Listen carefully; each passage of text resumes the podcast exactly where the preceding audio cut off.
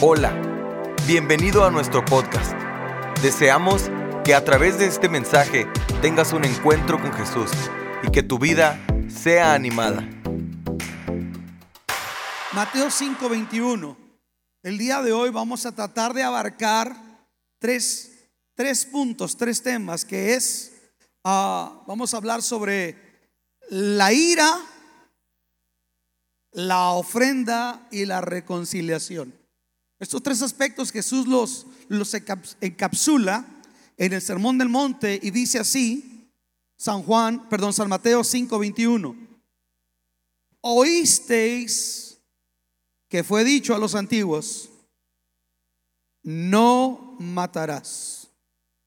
Y cualquiera que matare será culpable de juicio. ¿Estamos ahí? Pero yo os digo que cualquiera que se enoje contra su hermano será culpable de juicio. Y cualquiera que diga necio a su hermano será culpable ante el concilio. Y cualquiera que le diga fatuo quedará expuesto al infierno de fuego. Por tanto, si traes tu ofrenda al altar y allí te acuerdas de que tu hermano tiene algo contra ti, deja allí tu ofrenda delante del altar y anda, reconcíliate primero con tu hermano. Y entonces ven y presenta tu ofrenda. Ponte de acuerdo con tu adversario pronto, entre tanto que estás con él en el camino. No sea que el adversario te entregue al juez y el juez al alguacil y seas echado en la cárcel. De cierto te digo, que no saldráis de allí hasta que paguéis el último cuadrante. Señor, pedimos tu bendición en esta mañana. Te damos gracias por tu amor. Pedimos que esta palabra tú nos ayudes a exponerla con fidelidad, con propósito divino y que nos dé la gracia para entenderla y la fuerza y el valor para ponerla por obra. Señor, toda persona que nos escucha sea bendecida y te damos gracias en el nombre de Jesús. Amén. Dele un aplauso a Jesús. Ocupe su lugar si es tan amable. Jesús frente a la ira, la ofrenda y la reconciliación, las relaciones humanas. Me encanta este capítulo porque es un capítulo que es de carácter práctico. Es decir, no es una un lenguaje muy rebuscado, sino que atienda, atiende Jesús temas de la vida práctica que tienen que ver con nosotros y que a su vez reflejan nuestro carácter como hijos de Dios. ¿Qué tanta coherencia hay entre lo que creo y lo que vivo? Y por consecuencia, la efectividad en la influencia de nuestro cristianismo ante los demás. Encuentro yo que cuando nosotros nos enfrentamos, hermanos, a las demandas de Jesús como sus hijos, que Él nos hace, Él no pide lo que lo que no sea primeramente posible. Él nos pide lo que nosotros podemos hacer porque Él nos puede ayudar. Pero yo encuentro que el Señor usa la ley que comenzamos la semana pasada hablando para hacer entre, en contraste entre la conciencia de alguien que vive bajo la ley y la conciencia de alguien que vive bajo la gracia. Alguien que vive bajo la ley puede estar basándose en rituales, y en actos. Pero alguien que vive bajo la gracia sabe que Dios mira mucho más allá que los actos, que la apariencia. Dios mira el corazón. Y lo primero que el Señor comienza a decirnos es que hay un nuevo nivel de autoridad frente a la ira. Un nuevo nivel de autoridad. ¿Por qué? Porque antiguamente había otro criterio frente a la ira y Jesús lo, lo narra aquí citando el libro de la ley. Leíamos Mateo 5:21, que Jesús dice, oísteis que fue dicho a los antiguos, no matarás. Y cualquiera que matare será culpable de juicio. Pero yo os digo, cualquiera que se enoje contra su hermano será culpable de juicio. Y cualquiera que diga necio a su hermano será culpable ante el concilio. Y cualquiera que le diga fatuo quedará expuesto al infierno de fuego.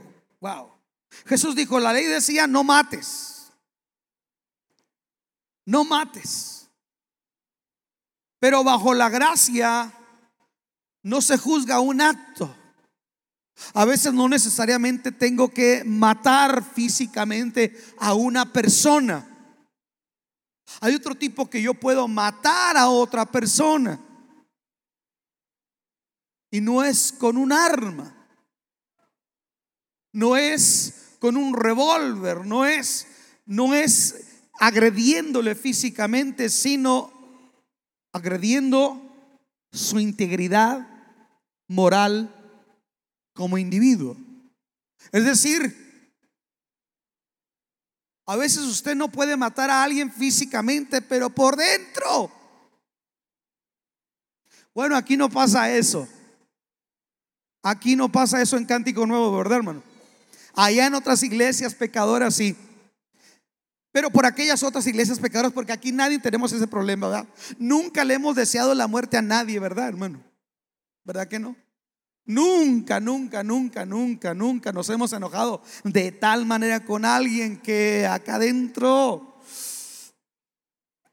lo veamos y se nos vaya el gozo.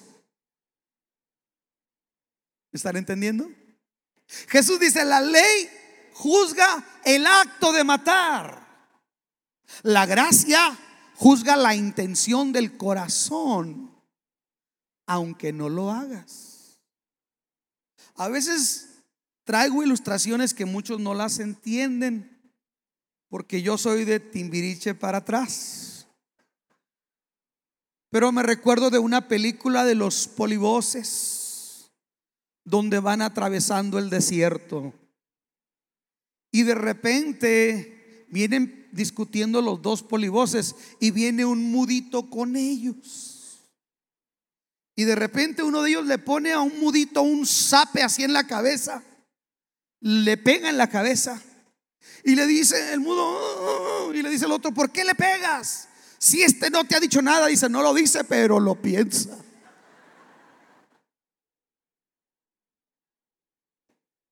Jesús está diciendo, mucha gente no mata de acción, pero la intención de su corazón es revelada bajo la gracia.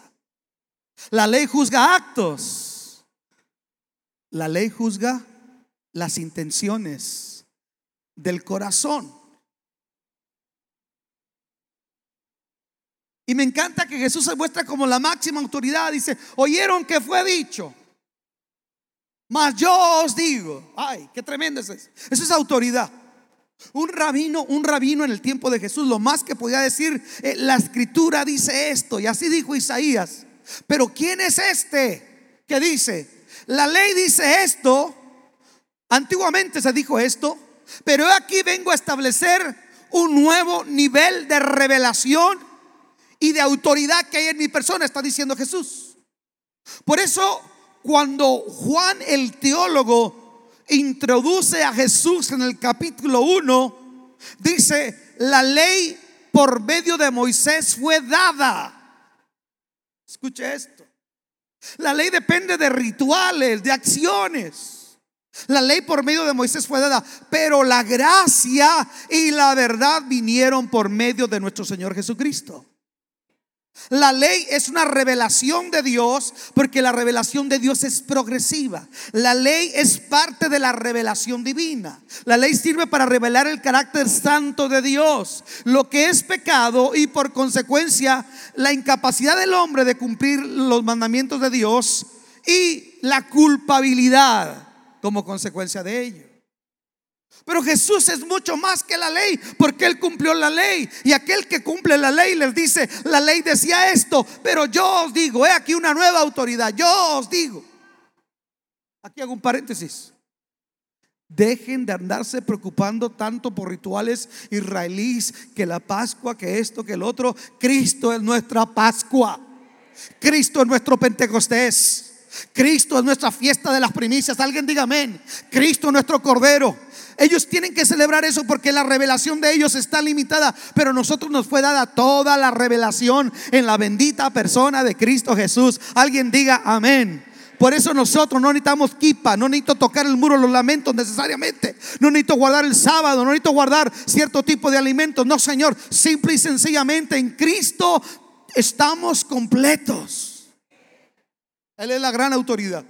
Bueno, Él como la gran autoridad sobre la ley, Jesús viene a traer una, una revelación.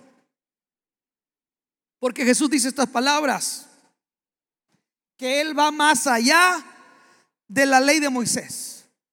Porque Él mira las intenciones. Qué tremendo es esto, ¿no? Imagínense que yo estuviera aquí y supiera lo que todos ustedes están pensando, no quiero ni, ni, imaginarlo. No quiero ni imaginarlo. Si a veces con cierto tipo de miradas siente uno que te van a matar, pues ahora ya sabiendo lo que, lo que piensa. Aunque a veces sería bueno, ¿verdad? Pero Jesús sabía. Quiero que lo vea conmigo en Mateo capítulo 15, versículo 19. Dice Jesús, porque del corazón salen los pensamientos, los homicidios, los adulterios, las fornicaciones, los hurtos, los falsos testimonios y las blasfemias. Él conoce lo que hay en el corazón. ¿Estamos aquí, hermanos? Él conoce lo que hay en el corazón. Por eso el salmista en el Salmo 139, el versículo 23, David escribió estas palabras, examíname, oh Dios, y conoce mi corazón Pruébame y conoce mis pensamientos y ve si hay en mí camino de perversidad y guíame en el camino eterno. Quien nos conoce lo que hay dentro de nosotros es Dios. Por eso Él no juzga la acción, Él juzga la intención. Porque el versículo que estábamos leyendo como base nos habla de alguien que no está matando físicamente, pero está hablando con su boca y deseando muerte. Me llama la atención que bajo la ley alguien podría ser moralmente bueno para no hacer lo malo, pero, pero bajo la gracia, la demanda del nuevo estándar de Cristo, es que ahora las intenciones son juzgadas. Es decir, la gente podía disfrazarse de religiosidad, guardar un ritual, practicar de tal ceremonial, tenía una apariencia de piedad, pero Jesús dice, no, la realidad no está solamente en lo, los rituales o festividades religiosas que tú guardas, sino en lo que tienes acá adentro.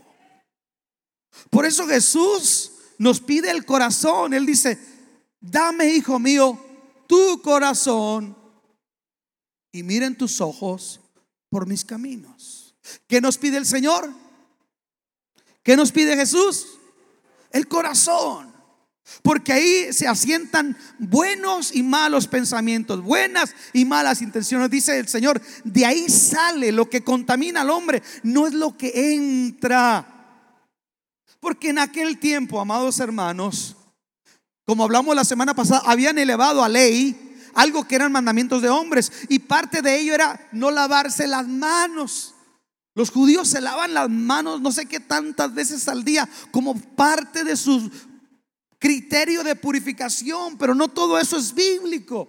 Y un día los discípulos encarrerados comieron espigas y los fariseos los juzgaron. Le dijeron, ¿no ves que tus discípulos comen eh, espigas sin lavarse las manos? Y Jesús les dijo, señores, no es lo que entra a, la boca lo que contamina, porque lo que, lo que entra termina en la letrina. Eso no es lo que contamina. Lo que contamina es lo que sale del corazón. Lo que hay en mi corazón puede provocar una atmósfera de bendición o una atmósfera de maldición. Lo que hay en mi corazón puede alentar a alguien o desalentarle. Lo que hay en mi corazón puede edificar o puede derribar. Poder de vida y muerte, dice Salomón, hay en nuestra boca. Prudente es el hombre que puede domar sus emociones y que puede domar su lengua, dice Santiago, es sabio. Y aquí Jesús está hablando con relación a cuando nosotros matamos a alguien, no solamente física, sino en nuestro corazón. Por eso en Mateo 9:4 el Señor dice, y conociendo Jesús los pensamientos de ellos, dijo, ¿por qué pensáis así en vuestros corazones? Él sabía cómo es que pensamos, cómo es que nosotros decidimos. Ahora, Jesús encontró que había mucha religiosidad. Incluso a veces el hombre podemos hacer alarde de nuestra religiosidad. Permiso. Pero Jesús va más allá. Y entonces Jesús se mete con el tema de la ofrenda. Diga conmigo la ofrenda, la ofrenda, la ofrenda del Señor. ¿Se acuerda? Jesús, antes de ir con la ofrenda, él dice qué es lo que puede matar a alguien. Y él dijo, el que se enoje con su hermano y lo llame necio o lo llame fato Aquí no está hablando de cualquier clase de enojo, hermanos. Porque entonces sería contradictorio ese versículo con el que Jesús dice más adelante, airaos pero no pequéis. O sea, ¿es pecado enojarse? No. Lo que es pecado es cuando dejo que el enojo se acentúe y esa pasión me controle. Ahí es donde entra el peligro. Entonces cuando Jesús dice, el que se enoje con su hermano y lo llame necio y lo llame fato, va a ser culpable de homicidio, culpable de juicio, dice, y puede ir hasta el mismo infierno. Wow. ¿Sabe? Jesús no está hablando de cualquier clase de disgusto. Jesús está hablando aquí en el griego, ese tipo de ira es la ira orgue, así se dice en griego. Y no es un simple enojo, sino es la clase de ira, hermanos, que se refiere a una, a una ira que se alarga, que la gente arropa en su corazón y no la suelta. Que la gente es, es un resentimiento que, que alimentamos y que mantenemos ahí. Es una ira que empieza a envenenar porque la falta de perdón es un veneno que nos comemos esperando que otro se muera y el que nos morimos somos nosotros. Esa clase de ira está hablando Jesús. La ira que se alimenta. La ira que lejos de reciclarnos, porque usted y yo no estamos exentos de enojarnos, de, de airarnos, pero Jesús dijo, airaos, enójense, pero no pequen. Y, el modelo que él da, él dice, no se ponga el sol sobre vuestro enojo, ni deis lugar al diablo. Es decir, cuando ya te fuiste a dormir enojado, ¿sí? Y usted levantó un muro peor que el de Donald Trump, yo sé que en la iglesia no pasan este tipo de cosas, lo digo por las otras iglesias pecadoras, pero aquí nadie se duerme enojado entre esposo y mujer, ¿verdad, hermanas? Dice, enójate, pero no te, no te duermas enojado, porque eso se va a ir enraizando. Y dice la Biblia que va a echar raíces de amargura. Y la raíz, la amargura es un pecado tóxico que contamina a otros. Y, la amargura es algo que me hace dejar de alcanzar la gracia. Yo necesito la gracia porque soy imperfecto. Tere necesita la gracia porque es doblemente imperfecta. Ella dice, y tú la necesitas triple condenado. Bueno, los dos necesitamos la gracia. Y gracia implica perdón, gracia implica sí, me, me, me, lastimó, me hirió, me enojó, pero lo perdono. Pero cuando no perdonamos, no perdonamos, estamos acumulando resentimiento. Si usted supiera la cantidad de enfermedades que vienen producto de la falta de perdón. Cuando fruncimos el ceño enojados, está comprobado que se activan muchos químicos negativos que se liberan en el cuerpo. Pero cuando reímos, escuche, cuando reímos, dice la Biblia, que el corazón alegre constituye un buen remedio, mas el espíritu triste que guarda eh, eh, eh, amargura seca los huesos. Entonces está inflando, se está inflando porque tiene resentimiento. Y entonces nos pasa algo, mis amados hermanos que hay gente que la tratamos como el chicle. ¿Cómo? Dice, no lo trago, pero tampoco lo escupo. Ahí lo trae. Hay gente que platica cosas que le pasaron hace mucho años y vuelve a recrear las mismas emociones y vuelve a sentir la misma amargura. Ah, por eso Paquita, la del barrio, vende tantos discos? Porque ese es un mal recurrente de que a veces no sabemos procesar las desavenencias, los desacuerdos y aquel enojo se convirtió en resentimiento, el resentimiento se convirtió en ira y por ira Caín termina matando Abel. Dijo Paquita, no estoy gorda, estoy llena de resentimiento. Nosotros tenemos que entender que cuando Jesús habla aquí de la palabra necio, en el original, en los hebreos, la palabra necio es decir, raca. Así suena como rata. Raca de dos patas. Raca. Raca quiere decir alguien reprobó a los ojos de Dios. Wow, eso está, fuerte. O sea, una cosa es que usted se enoje y otra que usted le diga, maldito, Dios te maldice, Dios no te quiere. Y Jesús dice que enojarse de esa manera es matarlo, porque es tomar el lugar de Dios es ser juez y parte, es dictaminar la sentencia y descalificarle de la gracia. Pero sabe que yo he aprendido una cosa. Pastor, usted hay gente, toda la gente que usted trata, toda la gente es muy nice con usted. No.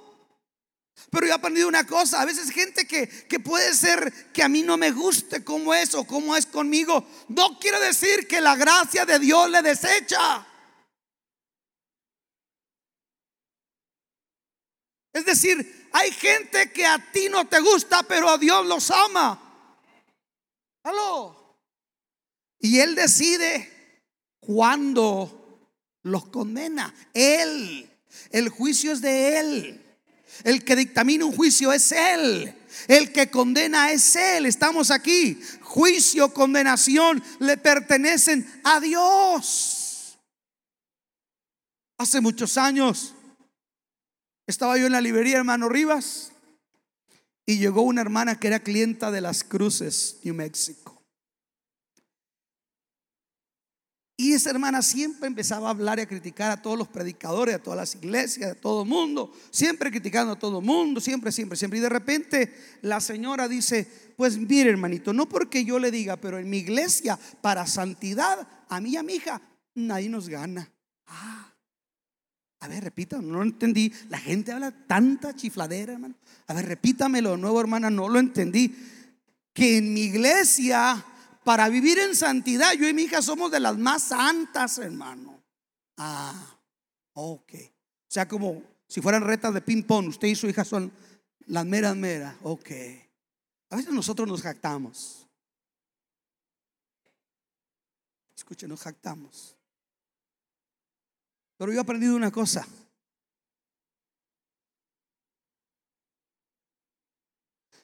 Cuando yo van, levanto la pistola para acusar y decir,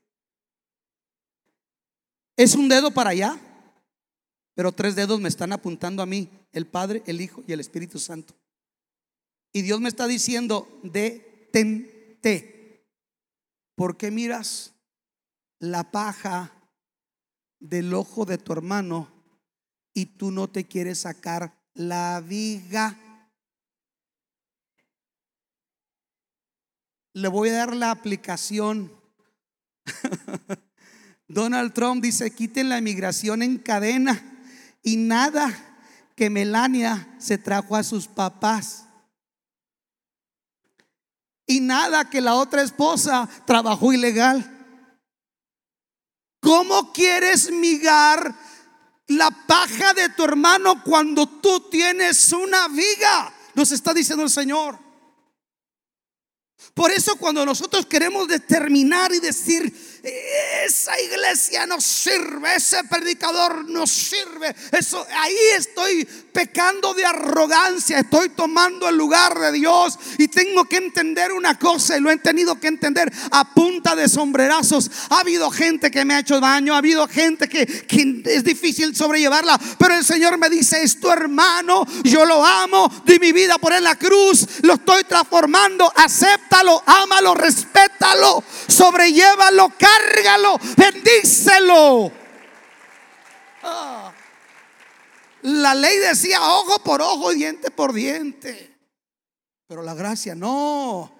No, no, la gracia no, dice, no, mi hijo, si donde voy a conocer tu amor, pues no es con tu papá y tu mamá, no, no, no, no, no es con los que le van a tu mismo equipo, sino con los que son hostiles hacia ti. Si tu enemigo tiene hambre, dale de comer.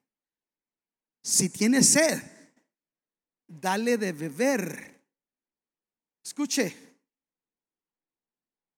mis papás se separaron hace muchos años. Papá dejó a mamá por otra mujer. Recuerdo que mi mamá comenzaba a caminar con Dios. Fue un golpe certero. Cuando ella estaba empezando a caminar con Dios, vino esa separación. Mi mamá batalló mucho, mucho porque no es fácil procesar la desilusión, el desengaño. No es fácil. Yo recuerdo que mi mamá batalló mucho. Pero cuando ella ya fue sanada, un día me llama mamá y me dice, mi hijo, ¿sabes una cosa? La señora de tu papá está en el hospital y necesita sangre, mi hijo. Hay que donar sangre. Dijo, yo no puedo ir. Mi sangre no le sirve. Pero tú dona de la tuya, mi hijo. No, mamá. A ver, a ver, a ver. A la mujer por la cual mi papá te despreció, te maltrató, te denigró, te causó dolor, destruyó el hogar, destruyó la estabilidad de nuestro hogar. A esa mujer tú quieres que yo vaya y dé y done sangre. Dijo, sí, mi hijo, a la misma. Porque la Biblia nos enseña que si nuestro enemigo tiene hambre le demos de comer y si tiene sed le demos de beber. Y no solamente me dijo, no solamente le vas a dar tu sangre, vas a orar por ella y le vas a dar el plan de salvación.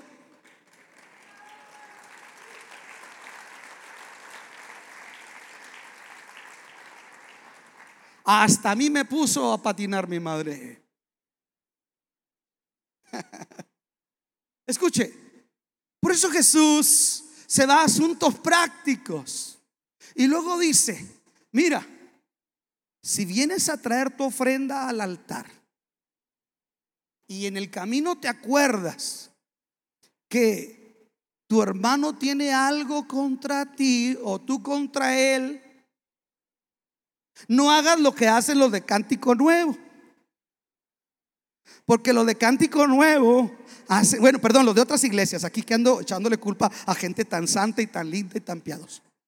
Los de Cántico Nuevo hacen esto, este, ah, no, sí cierto, no, no, no. Eh, eh, eh, ¿Por qué no ha venido, hermano? Es que estoy enojado. Y siento que si voy Dios no me oye. No, vengas enojado. ¿Les puede ser un secreto? No se lo dicen a nadie. No se van al mundo, no se desilusionan de mí. Yo he venido a predicar enojado con Tere.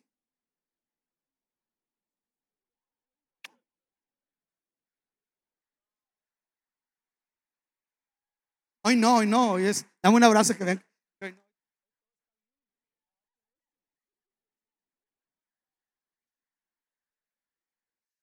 Hablando en serio, ¿alguna de ustedes ha venido enojada a la iglesia con el viejo? Qué serio se pusieron. La realidad. Es la realidad. Son las relaciones humanas. Así pasa. Se dice que el día que más pelean los cristianos es el domingo en la mañana. Regularmente, e, este son el tipo de conflictos que e, e, él está encarrerado ella abre un closet, ahí saltan vestidos y dice, no tengo que ponerme. Bueno, en mi casa no, ocurre la de ustedes, pecadores. En la mía no pasan esos problemas. ¿Cómo me veo? ¿Me ves bien? Te tardaste en decírmelo, me veo mal. Y ya se mete el diablo y ya peleamos por cualquier tontería. Pero la Biblia dice, deja tu ofrenda ahí en el altar. ¿Sabe por qué? Porque Él quiere que lo que vas a traerle tu servicio al Señor Escucha, tu servicio al Señor sea agradable primeramente. Busques primeramente ponerte a cuentas con Dios. Estamos aquí y para ponerte a cuentas con Dios tienes que ir con tu hermano. Dice, ve y búscalo y ponte de acuerdo y pídele perdón. Y qué difícil es perdonarnos a veces. Esto está subiendo la temperatura. ¿Será el té que me dieron? ¿Qué sabe que me dieron? de calcetín de cartero de isleta. Escuche, si hay una realidad, está comprobado que a quien más herimos, es con quien más convivimos, con quien más amamos. Sí, hay gente que dice, ay hermano, qué lindo el fulano merengano. Se le hace. ¿Quieres saber cómo es Andrés? Vive con él un mes. La realidad es que va a haber situaciones de este tipo. No es fácil perdonar. No es fácil. Es el reto.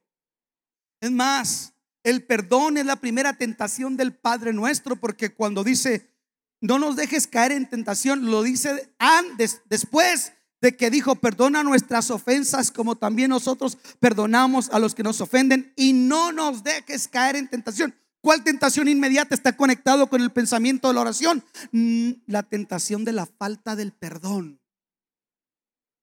Falta del perdón. Escuchen, la Biblia yo encuentro que la gente más usada de Dios tuvo broncas. Encuentro que dos hermanos están enemistados, Jacob y Esaú están agarrados, hermanos. Y, a veces se transmiten los odios de manera generacional. Nosotros en la familia hay alba que lo escribimos con esta B y hay otros alba que lo escriben con, la, la, V. Pero somos los mismos. Yo cuando los veo, ellos casi no hablan español, mis primos. Digo, somos los mismos, los mismos, no te apures, los amamos, nos une la sangre.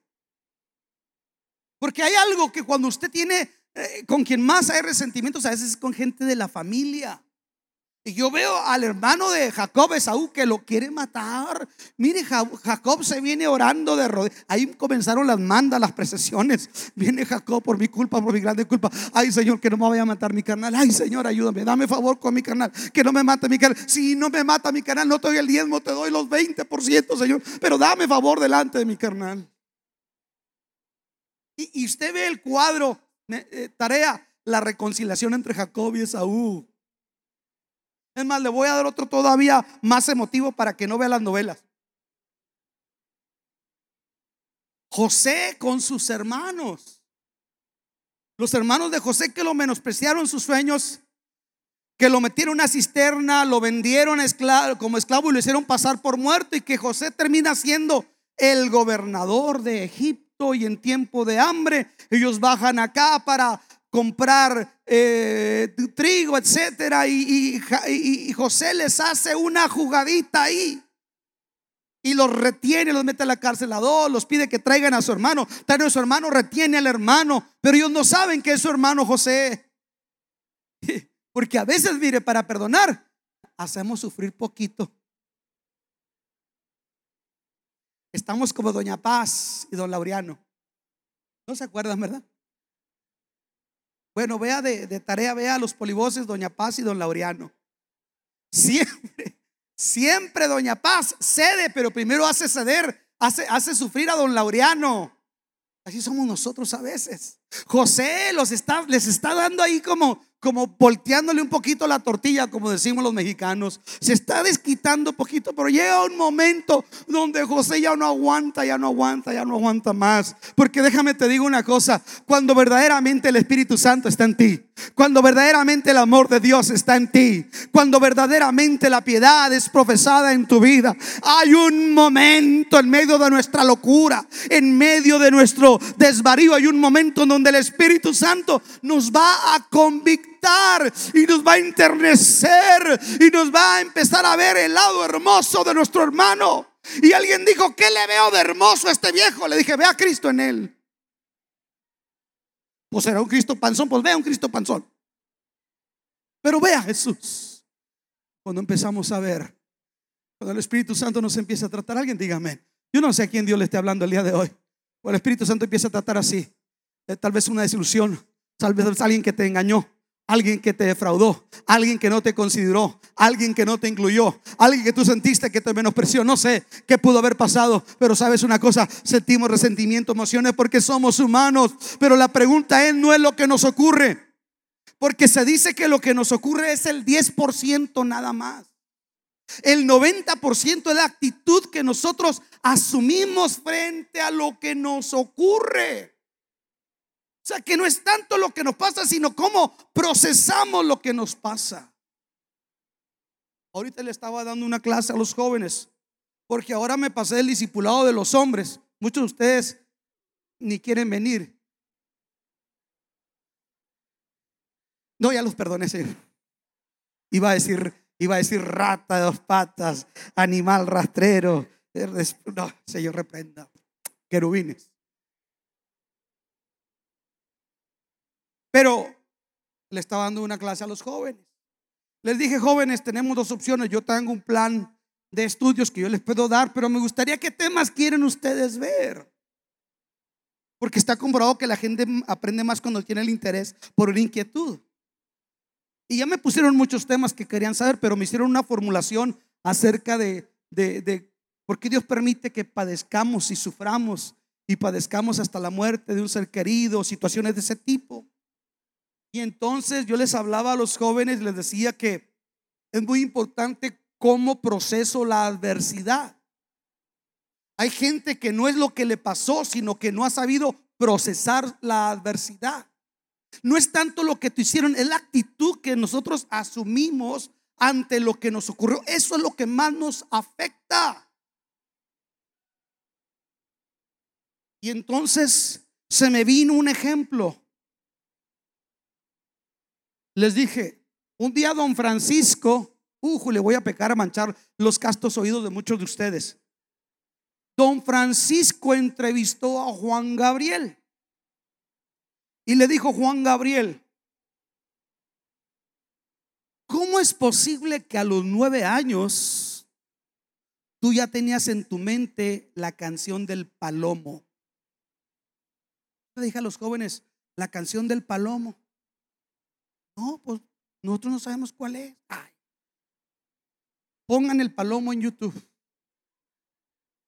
Y les puse el palomo de Juan Gabriel. Y le dije, escúchenla, escuchen la letra. Córtenla, le dije, porque ya veo que a dos les está pegando muy fuerte el sentimiento.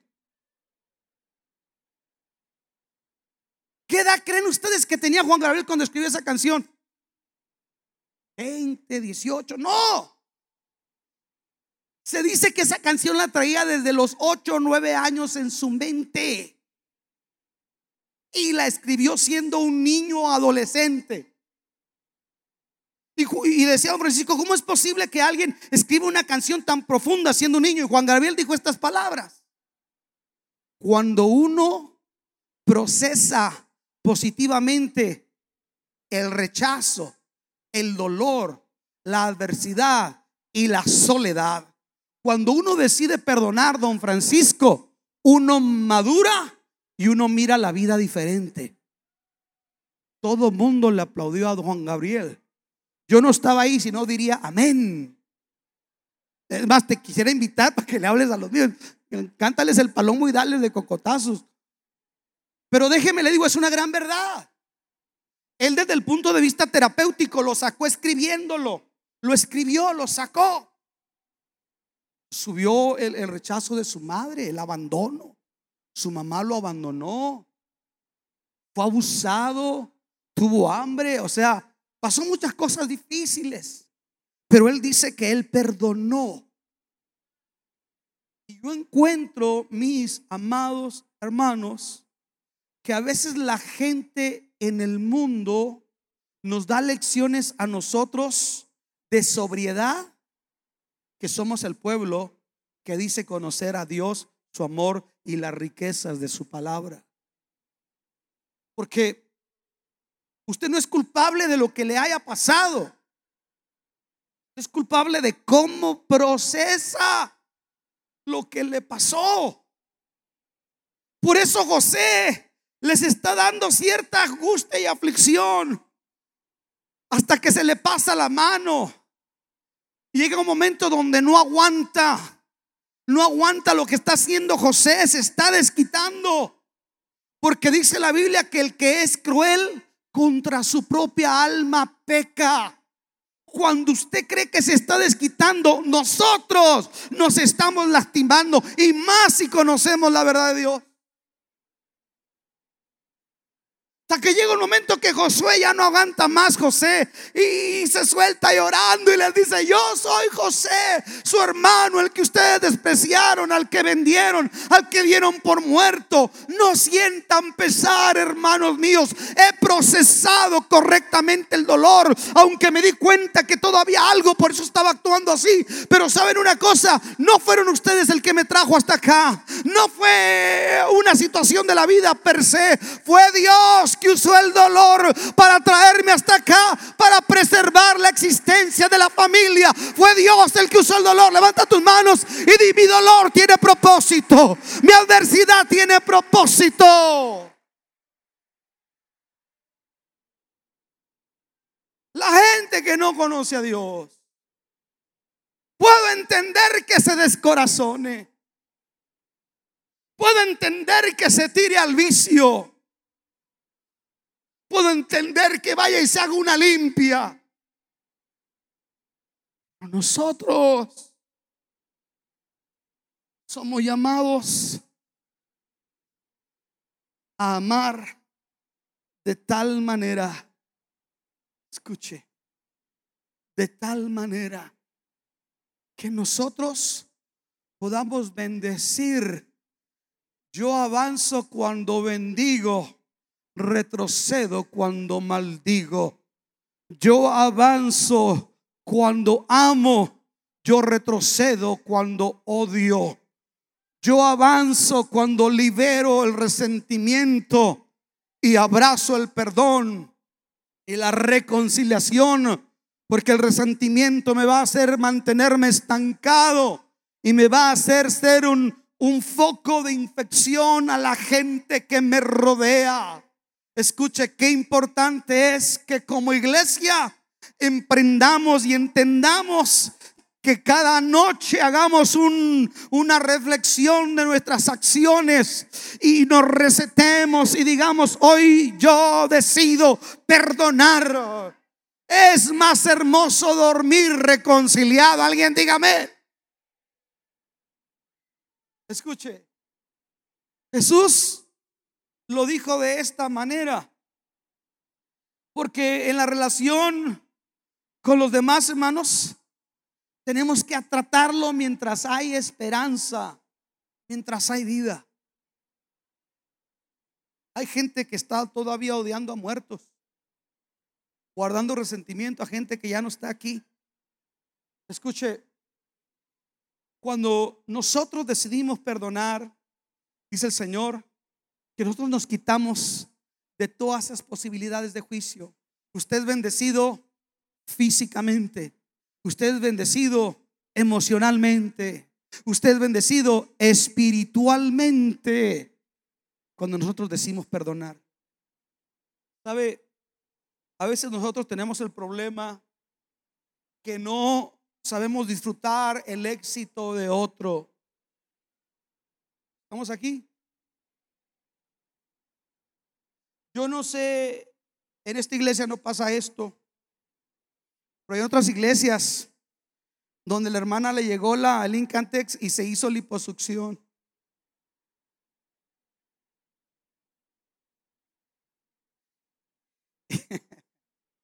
y a ese frente del 71 le puso un frente 2018. Con spoilers y toda la cosa.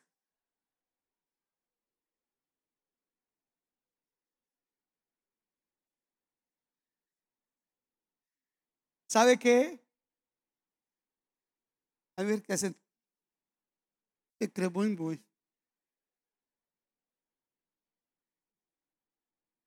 Está bien. Y se lo pudo hacer. ¿Cuánto le va a durar? ¿Quién sabe? Pero está bueno. ¿Cómo ven? ¿Me veo bien? Pastor, ¿es, es, pecado que me ponga un peluquín? No, póngaselo. Pues, Hermano, es pecado que yo me haga una estirera. No, la Biblia dice que viene Cristo por una iglesia santa, sin mancha ni arruga. Quíteselas.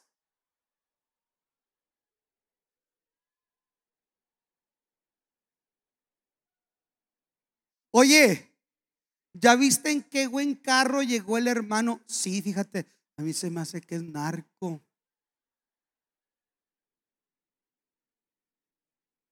¿Por qué somos más dados? A desmeritar que a gozarnos con otros. ¿Estamos aquí? Escuche, una vez un pastor que yo ayudé se puso a la vuelta de donde yo estaba. Y yo le había mandado una ofrenda, estaba en una necesidad. Y cuando yo me lo encuentro, me agacha la cabeza. Y estábamos en el banco y me dice, hermano, pues hay perdón, hermano. Digo, ¿de qué le tengo que perdonar? Y que me dice, pues ni siquiera le dije gracias, pero dijo, no es que me puse a la vuelta de donde usted está. Le dije, ¿y eso qué tiene, hermano? Allá en Juárez los mangos estás enseguida de los pepes y no hay bronca. Es la verdad. ¿Cuál es el problema? Si Dios te llamó ahí, dale. ¿Cuál es el problema? A lo mejor para ti no es sano y te pusiste con una mala actitud. Ahí ella es bronca tuya. Pero mi deber es bendecirte. Si el reino avanza, gloria a Dios. Hermano, mira que los de Abanden pusieron otro templo muy bonito allá. Gloria a Dios, al que Dios se lo dio. San Pedro, que se lo bendiga. ¡Aló! Así. No espere que yo me deleite porque un cristiano, un pastor falló. Yo no, yo no soy un cristiano buitre para andar buscando las ovejas del pastor caído. No, yo estoy ahí para ayudar y para levantar al que se ha caído. Y si el reino, escuche esto, si avanza Abandon, si avanza vino nuevo, la First Baptist Church y hasta Church of Fried Chicken, yo me gozo. Yo soy feliz. ¿Sabe quién si oraba yo aquí que se quitara de aquí? Era el, que estaba aquí en la esquina. El, algunos de ustedes iban a congregarse ahí de repente. Al Buchanan's. Porque mi preocupación era que a veces había transacciones de droga y, y estaban los viernes los jóvenes aquí, querían entrar al baño y me tocó situaciones difíciles. Ya me llegó que me llegó a meter hasta allá hasta un concierto, ¿verdad? Una vez me salí, me dijeron, ¿quién sabe qué están haciéndole a los hermanos cobrándoles parking? Me salí enojado, hermano, se me olvidó y me metí hasta adentro al concierto. Ponte el dueño. Muchos problemas con ellos. Nos dejaban muchas situaciones difíciles. Y yo dije, Señor, seca ese lugar porque ahí se vende droga. ahí nos tocaba ver jóvenes con, con sobredosis y cosas muy difíciles. Seca ese lugar. Mire, Dios lo secó. Ese tipo de lugares sí me gozo que se cierre. Eso sí me gozo que se cierre. Pero no me gozo que se cierre una iglesia. No me gozo que un cristiano caiga. No me gozo que así sea el, así sea el más difícil de sobrellevar, no me gozo. Hay que ser el mismo diablo, hay que tener mucha amargura, hay que no tener al Espíritu Santo para actuar de esa manera, porque el que tiene a Jesús, yo dije el que tiene a Jesús está para edificar, para bendecir, para animar, para sobrellevar. Alguien alabe el nombre de Jesús. La razón por la que la gente no quiere creer la razón por que la gente no quiere creer es porque cantamos una cosa y hacemos otra. Pastor, que suba el del piano porque, por favor, tócame el palomo. O desde que te conocí, hasta que te conocí. No me vuelvo a enamorar con mujer totalmente para que sí.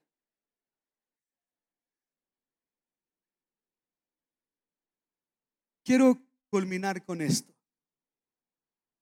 Quisiera darle la, la certeza, la certeza de que usted no va a pelear ya con nadie de su casa. Pero sería venderle una mentira, atentar contra su inteligencia. Jesús dijo, no he venido a traer paz sino espada, porque por la fe, dice a veces el Señor, dice, van a estar divididos en la familia. No siempre tu familia te va a apoyar y te va a aplaudir porque eres cristiano, pero somos llamados a bendecirles, amarles y sobrellevarles. Alguien diga amén.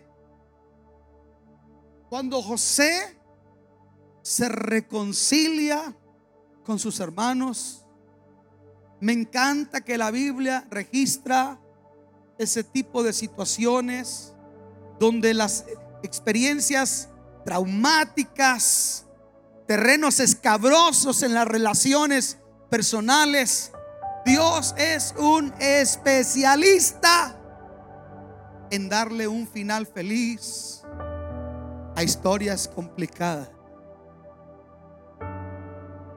Él es especialista. Dice la Biblia que Él nos dio a nosotros el ministerio de la reconciliación. He aprendido algo. Hoy no voy a llorar.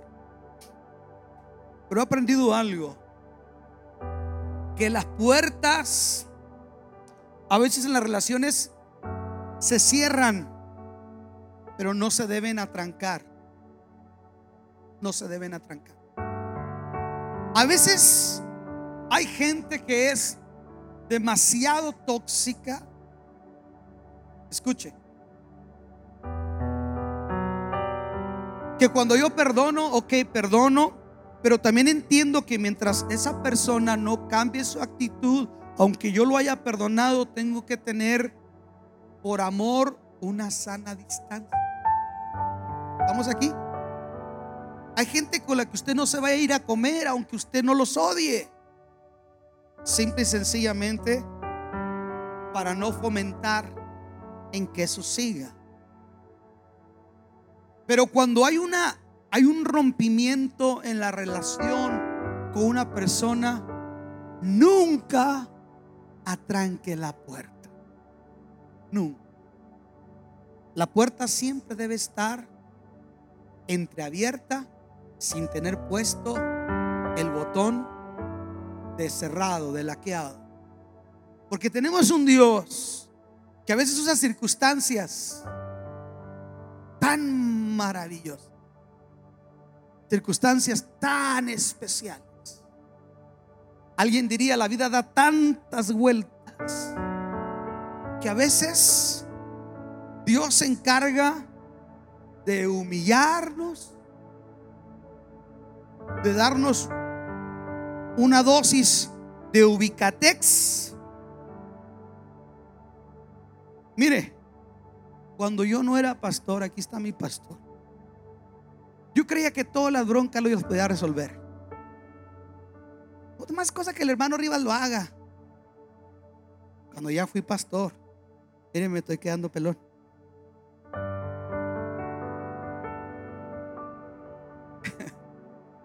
no es lo mismo el ganso que va volando enfrente que los que van siguiendo. Hay uno que va rompiendo el aire. Entonces cuando, cuando ya uno es pastor, usted aprende a ver la gente. Y, esto es lo que yo he aprendido. Y, le, le recomiendo esto. No vea lo que le hizo una persona. Vea el por qué se lo hizo. A veces esa persona tuvo un mal día. No es que ella quiera ser así o él. A veces esa persona tiene una mala percepción de usted. Qué bueno es acercarse y poder demostrar lo contrario.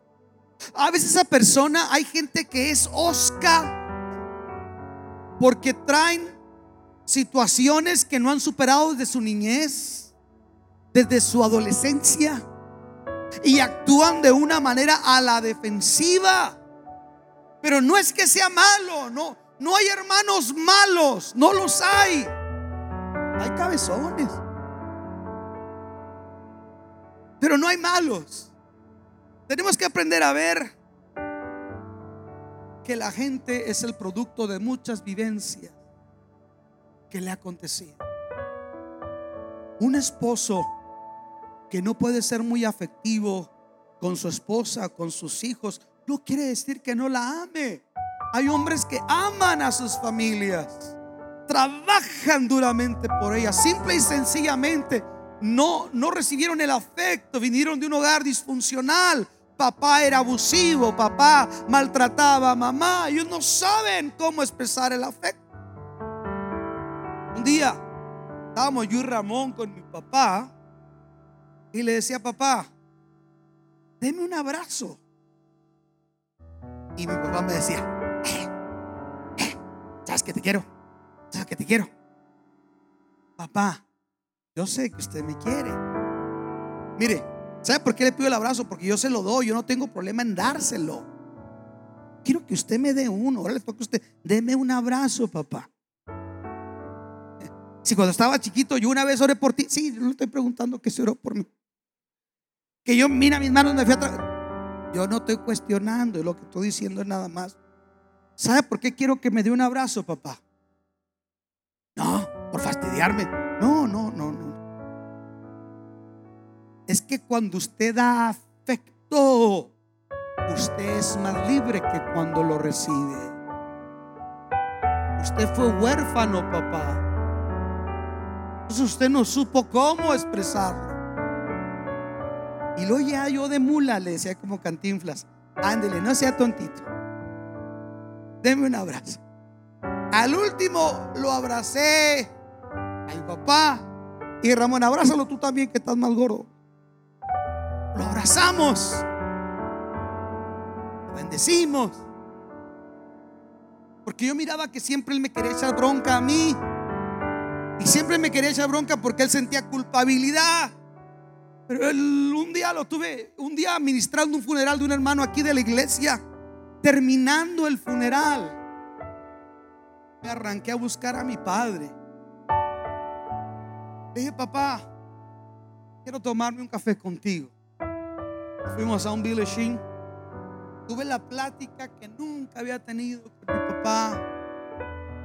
Papá, quiero que me perdones. Porque a lo mejor a veces yo como cristiano fui injusto contigo.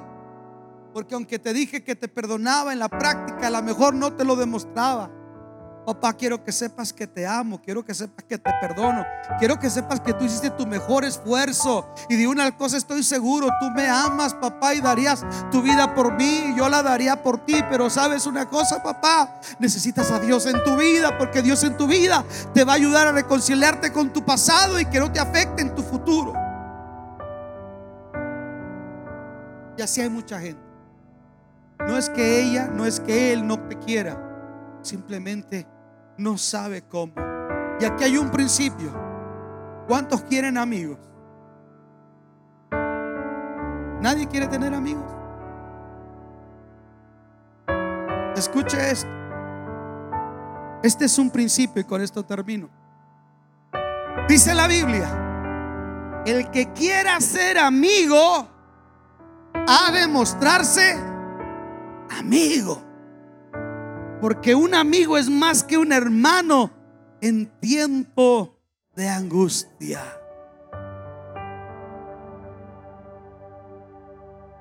El año pasado que el hermano Rubén Pérez me acompañó a cruzar un muchacho herido de Ciudad Juárez al paso, ya cuando pasé todo me cayó el 20 que ni el hermano de él se quiso subir a la ambulancia, corría el riesgo que pararan la ambulancia, lo remataran a él y me mataran a mí.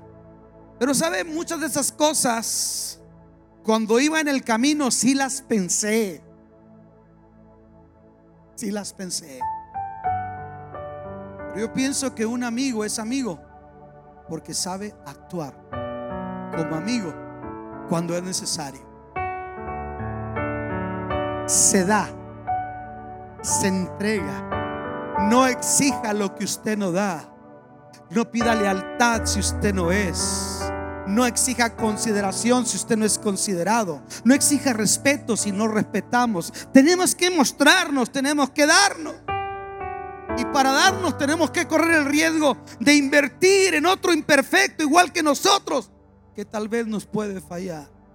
Pero el Señor nos dice que nuestro corazón debe ser limpiado a través del perdón. ¿Reciben esta palabra? Denle un aplauso al Señor Jesús. Deseamos que Dios haya hablado a tu vida de una forma especial. Si deseas saber más sobre este ministerio, visita nuestra página www.canticonuevo.tv y nuestras redes sociales Cántico Nuevo EP. Y recuerda, tus mejores días están por venir.